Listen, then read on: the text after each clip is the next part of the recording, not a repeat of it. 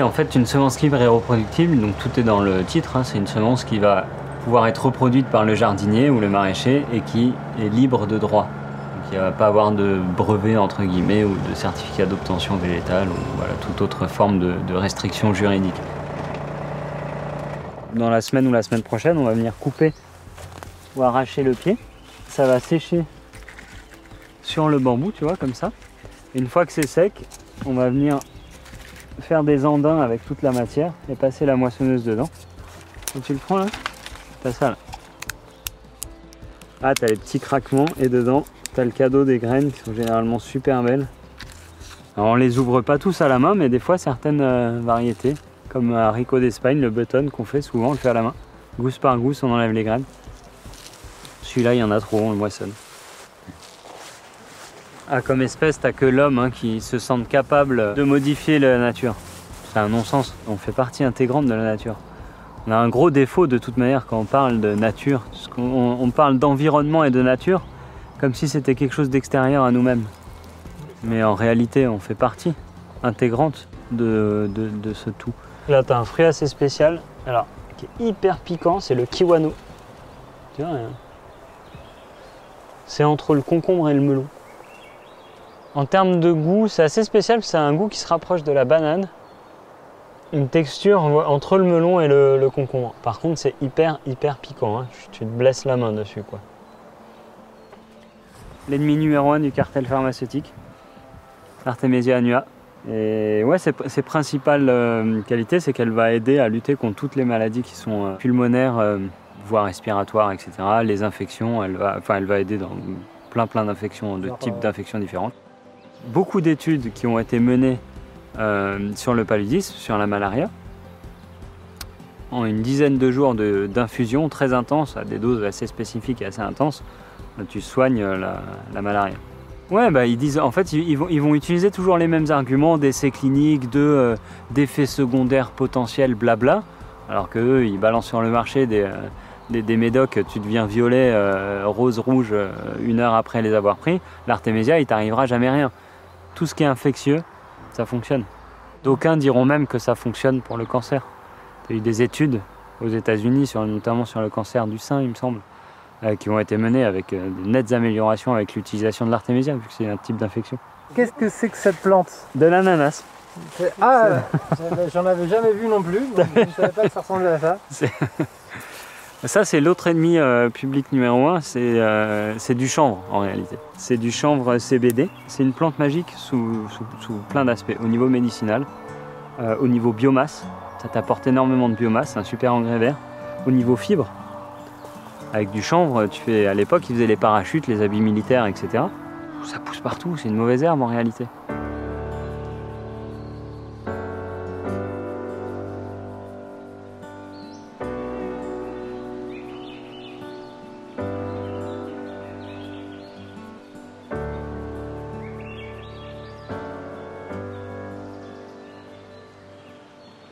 Le personnage Cocopelli, c'est un personnage euh, amérindien et c'est un symbole de fertilité. Le personnage, donc, euh, c'est un personnage bossu qui joue de la flûte. Dans, dans sa bosse, en fait, c'est pas une réelle bosse, c'est évidemment un sac de graines. Et il a des grandes antennes euh, sur la tête, et avec les antennes, il va relier le champ des étoiles à la terre. Et avec euh, sa musique, il va fertiliser les semences au fur et à mesure de sa marche. Et c'est un personnage qui est taquin, coquin, voire un peu malin. Et du coup, il représente vraiment l'idéologie Cocopelli dans le sens où l'association, elle se bat vraiment pour la fertilité, pour la reproduction, l'abondance euh, qu'offre la nature via les semences. Mais c'est aussi une association qui est militante, qui aime bien gratter, franchement, euh, là où ça gratouille un peu, euh, sur tout un tas de sujets. On aime bien prendre des positions militantes qui sont fortes. C'est le côté un peu euh, taquin, si tu veux, du, euh, personnage mythologique Cocopelli.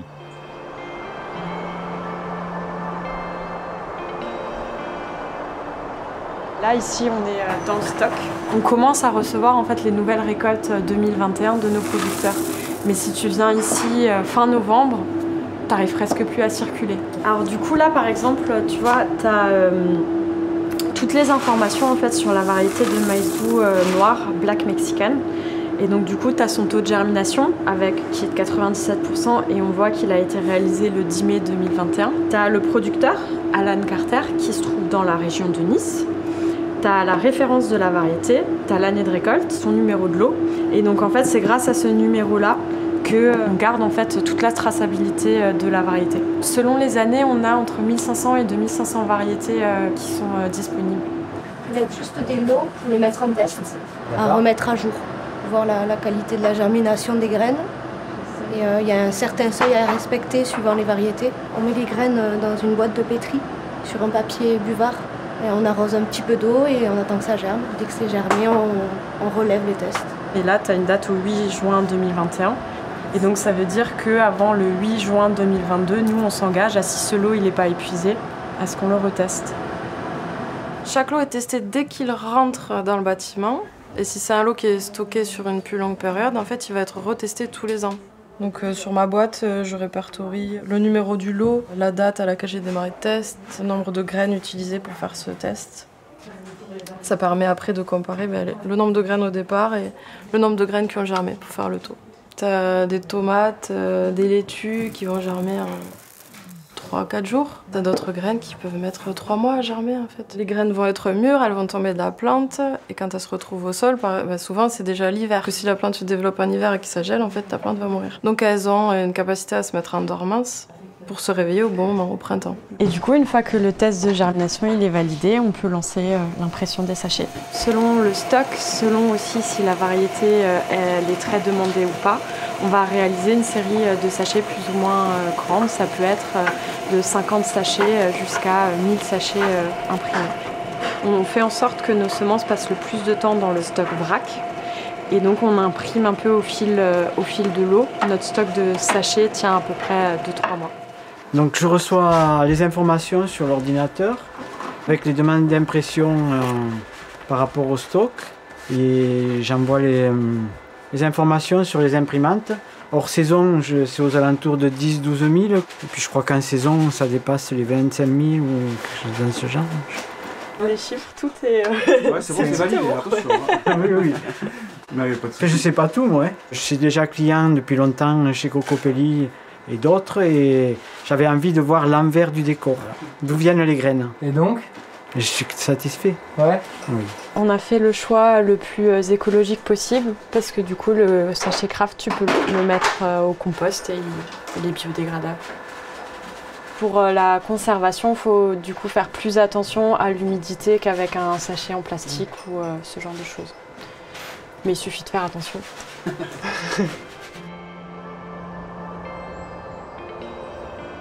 pour comprendre comment on en est arrivé là, parce que finalement cette situation elle est assez inédite, il faut partir après-guerre. On a perdu une énorme partie de la paysannerie. Il faut relancer l'agriculture, entre guillemets, ou en tout cas nos capacités de nourrir la population euh, dans ces pays-là. Du coup, on va poser la question à des organismes euh, qualifiés pour qu'est-ce qu'on fait, comment on fait pour relancer l'agriculture? La réponse qui est donnée, elle est évidente, c'est on industrialise on produit des tomates et des patates de la même manière qu'on produit des stylos ou des balles de ping-pong. Il va falloir travailler en fait ces variétés pour les rendre éligibles aux techniques de production de l'industrie. Le premier maillon, qu'est-ce que c'est? C'est la semence. Donc on va standardiser la semence.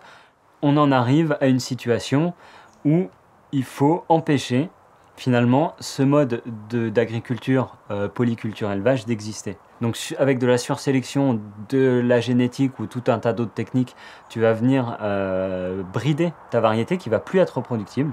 Donc ça veut dire que ton légume, tu vas le semer, récolter le fruit, mais si tu récoltes les semences de ce fruit-là, tu auras beau les replanter, ce que ça va te donner, c'est soit rien, soit un légume totalement dégénérescent, etc. Donc de fait, t'oblige le cultivateur à repasser par euh, un industriel pour avoir des graines chaque année. On aurait tendance de prime abord à se dire ah bah oui c'est génial, chaque année on rachète des semences. Non, le rachat de semences c'est le bonus pour l'agro-industriel. Il faut que les variétés soient, soient faibles en fait. Il faut pas qu'elles soient ni résistantes, ni productives, ni tout ça naturellement, parce que si elles le sont, elles n'ont pas besoin du package technologique que eux vont fournir. Et lui ce qu'ils vend à la base, c'est des produits chimiques, évidemment. Vu qu'après-guerre, les usines IG Farben, BASF, Bayer, etc., tous ces énormes géants qui n'ont pas du tout été bombardés euh, pendant la libération, eux, ils sont passés de la création d'ammoniac de synthèse pour les bombes à la création d'ammoniac de synthèse pour les intrants. Ils sont passés de la création de gaz de combat pour balancer sur les poilus dans les tranchées à création de gaz de combat pour balancer sur les sauterelles dans les champs. Donc, même entreprise, même philosophie, même boîte, agriculture de guerre. Nous, on récupère les sachets euh, en sortant des impressions par ordre de priorité du coup. Sur nos sachets, on a deux types d'ensachage. Donc on a un ensachage euh, en comptant des graines et un ensachage euh, en les pesant. Tout est réalisé à la main, l'ensachage comme le collage. Par exemple, pour vous donner une idée, l'année dernière, on était 14 autour de la table d'ensachage. Et on a produit entre 1000 et 2000 sachets par jour et par personne, à la main. Et après, on les amène aux expéditions pour qu'ils puissent euh, faire partir leur colis le plus rapidement possible.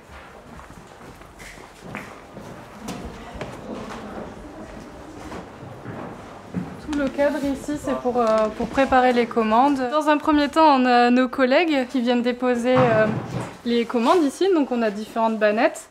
Et donc, après, nous, on vient se servir. Et on va commencer donc, le processus de picking. Donc, à ce moment-là, c'est hum, les rampes sont ajustées par euh, grandes catégories. Les aromatiques, les légumes feuilles, les courges un peu plus loin, les haricots, les melons, les tomates qu'on classe aussi bah, par couleur. Ensuite, on a bien sûr euh, toutes les fleurs aussi, parce qu'on a tendance à oublier un peu les, fleurs dans le potager, mais euh, les fleurs sont hyper importantes. Bon, je m'appelle José, je m'occupe des commandes professionnelles. C'est des commandes en plus grande quantité et cette commande, ils vont diriger à des distributeurs ou des magasins. Normalement, les, professionnels, ils font des commandes de 5 sachets par variété. Janvier, février, mars. En fait, c'est à cette période-là que euh, les jardiniers euh, commandent les graines pour euh, réaliser leur semis. Et donc, en fait, le gros de l'activité de Cocopelli, c'est sur ces trois mois qui se passent. Après, quelle que soit la saison, on fait en sorte euh, de garantir des délais d'expédition entre 48 et 72 heures. Donc là, c'est tout vide, hein, mais c'est euh, parce qu'on est en travaux. Il y a cette plateforme qui euh, est en train d'être ajoutée. Mais là, normalement, on est dans la boutique de Cocopelli. Et en attendant, il y a la boutique provisoire dans la yourte où je vous emmènerai après. Salut Salut Ça va? Bien, toi? T'as vu que je t'ai ajouté trois trois repas. Euh, ouais. Super. J'ai vu. Vous allez tomber amoureux de Ziggy après avoir mangé. Il y a 20 ans, quand mon père a dit on prend le maquis avec Cocopelli, ça veut dire que toute la concurrence qui aujourd'hui surfe en fait sur, euh, sur la vague euh, que Cocopelli a largement participé à créer euh, avec les variétés libres et reproductibles, les semences paysannes, un terme que t'entends à tout bout de champ, etc. Tous ces gens au début, et la plupart avaient leur Katsognis, la plupart ils se sont tous couchés, ils ont tous adhéré en fait, euh, ils ont tous adhéré au parti entre guillemets, en acceptant les règles du jeu, en disant bah non, enfin nous on veut pas quand même être militants, vous avez, vous avez des théories un peu complotistes, etc. Ouais, bah aujourd'hui on est leader en fait, avec nos théories complotistes. Si tu veux, on a eu raison sur toute la ligne, sur toute la vision qu'on a eue à l'époque de se dire ben non, en fait, on va pas accepter ces règles-là, c'est des règles qui sont pas en faveur euh, du peuple, qui sont pas en faveur des jardiniers, qui sont pas en faveur des agriculteurs. Nous, on n'en veut pas. On les balaye, on accepte de se mettre dans l'illégalité, on accepte les pressions sociales qui vont avec, on accepte les procès, on accepte les menaces, on accepte tout. Et en échange, on se fait taxer de complotiste parce que vous voyez le mal partout, machin, machin. On a l'habitude. Franchement, moi, quand on me dit t'es complotiste, je dis merci. Je pense que le média 442 est super bien placé pour, euh, pour parler de ça. Enfin, à partir du, moment où tu colles pas à, une espèce de, ligne de pensée euh, homogénéisée, standardisée, euh, qui colle à, la bien-pensance, même si j'aime pas utiliser ce mot, mais, mais c'est quand même un peu ça, on va tout de suite te catégoriser extrême droite et, et, te coller les pires étiquettes du monde.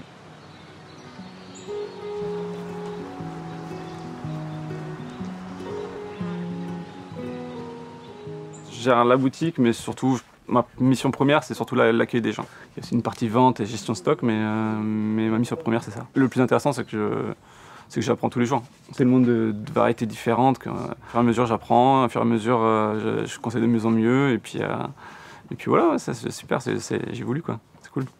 Il y a aussi pas mal de, bouquins, tout ce, qui, tout ce qui tourne autour de du, jardinage, mais pas que. Il y a la cuisine parce que aussi ça fait partie de la finalité du potager. Il y a des ouvrages euh, militants donc, euh, qui, tournent autour euh, de l'écologie et de l'agriculture, des combats de cocopélie, pour promouvoir la, la médecine par les plantes. La maladie la plus rentable sur la planète, c'est la malaria.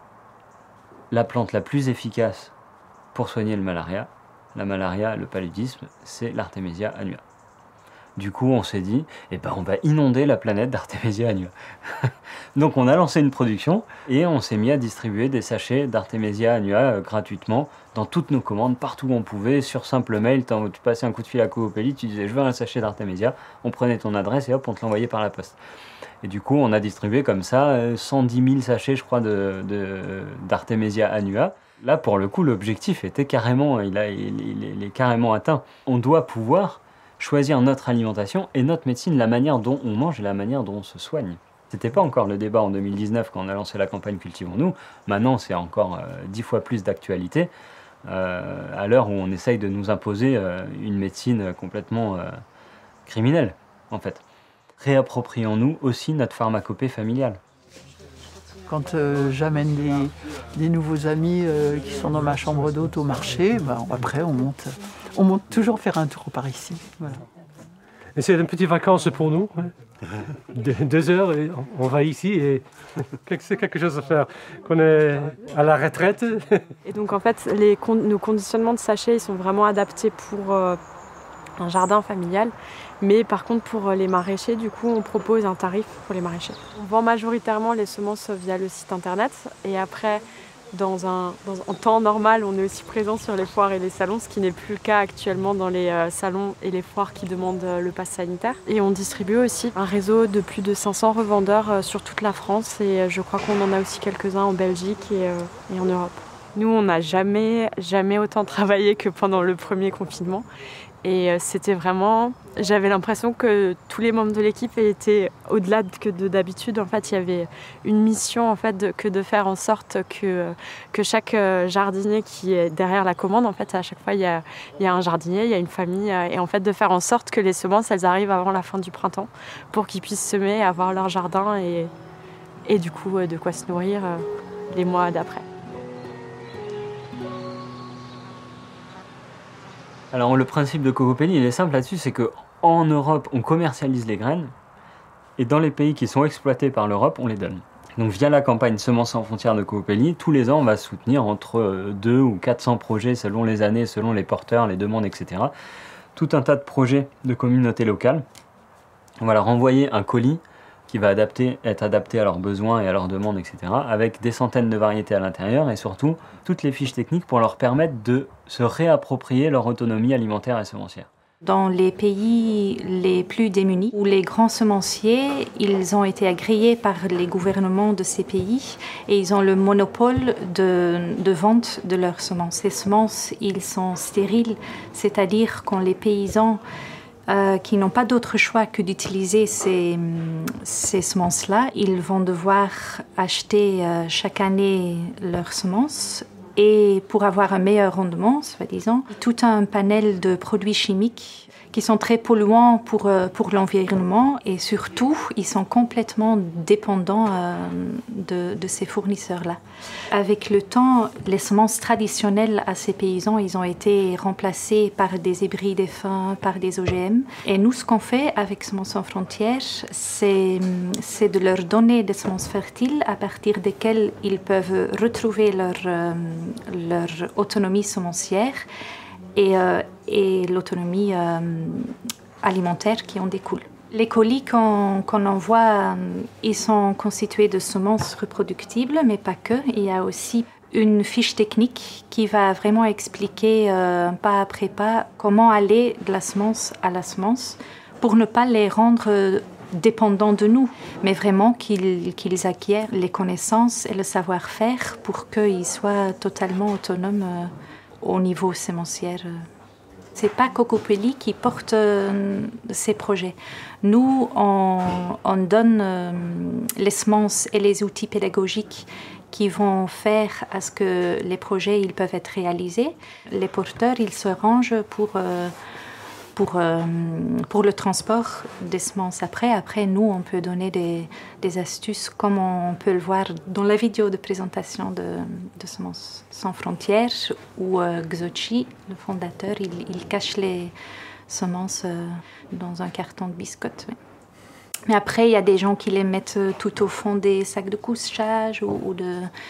J'ai connu aussi une personne qui avait fait des poches à l'intérieur de son jean et qui est parti comme ça. Le parrainage, c'est quelque chose qu'on a initié il y a trois ans maintenant. Donc en fait, on propose à tous les jardiniers amateurs qui le souhaitent de reproduire une plante dans leur jardin, donc une plante médicinale une plante céréalière. Donc on leur envoie une souche de départ, donc c'est les semences euh, initiales qui doivent semer, cultiver et en récolter les semences pour ensuite nous les renvoyer pour qu'on puisse les ajouter dans les colis euh, semences sans frontières qu'on offre euh, aux communautés paysannes à travers le monde. À partir du moment où les gens arrivent à cultiver quelques plantes, il faut au moins un minimum de plantes pour qu'il y ait un bon brassage génétique entre, euh, les, les différents pieds. Il n'y a pas de problème pour cultiver, même dans un petit jardin de ville. Avec la souche de départ, la souche de semences de départ, il y a aussi une fiche de multiplication donc qui présente un peu la plante dans son ensemble. Donc il y a aussi une partie un peu historique de la plante. Et ensuite, il y a tous les conseils de jardinage ainsi que toutes les étapes pour arriver à en récolter les semences. On peut faire un don financier aussi, ou euh, on peut euh, acheter des semences tout simplement à Cocopelli. Ça participe aussi au financement de Semences sans frontières. Donc il y a vraiment plein de moyens pour, euh, pour aider cette campagne-là toute personne qui porte un projet euh, de culture vivrière à l'étranger, qui peut faire euh, une demande de soutien via le blog. Et sinon, pour le parrainage, c'est pareil, toute personne qui veut nous aider, ils peuvent demander euh, de participer aussi, pareil, sur le blog de Cocopil. Nous, notre objectif, c'est de, de, pouvoir montrer qu'une semence reproductible elle est tout aussi euh, utile et une fois qu'on l'a adaptée à son terroir, en fait, elle est même encore plus, elle est plus intéressante qu'une semence à fin. On cherche souvent à savoir qui c'est qui contrôle le monde et en fait nous on estime que celui euh, qui contrôle les populations c'est celui qui contrôle euh, l'alimentation et ceux qui contrôlent l'alimentation contrôlent la, première, le premier maillon de la chaîne et c'est la graine. Le monde idéal selon Cocopelli ce serait un monde où Cocopelli n'existerait pas en réalité. Parce que si tout le monde était autonome en semences et en alimentation, le rôle de Cocopelli aurait aucun intérêt. On regarde toujours les mauvais chiffres, on va regarder ce qu'un agro-industriel arrive à produire comme quantité de matière, mais généralement c'est de la matière morte qui produit. Ma grand-mère qui produit des tomates dans son jardin, si ça se trouve, elle explose les rendements en nutriments euh, de l'agro-industrie à x10 ou x20. Et qu'en fait on peut avoir, euh, on peut avoir une, une idée qui, euh, qui n'est pas mainstream et qui, et qui fonctionne en fait. Et que si on se donne les moyens que ça fonctionne, et eh ben ça tient la route. Quoi.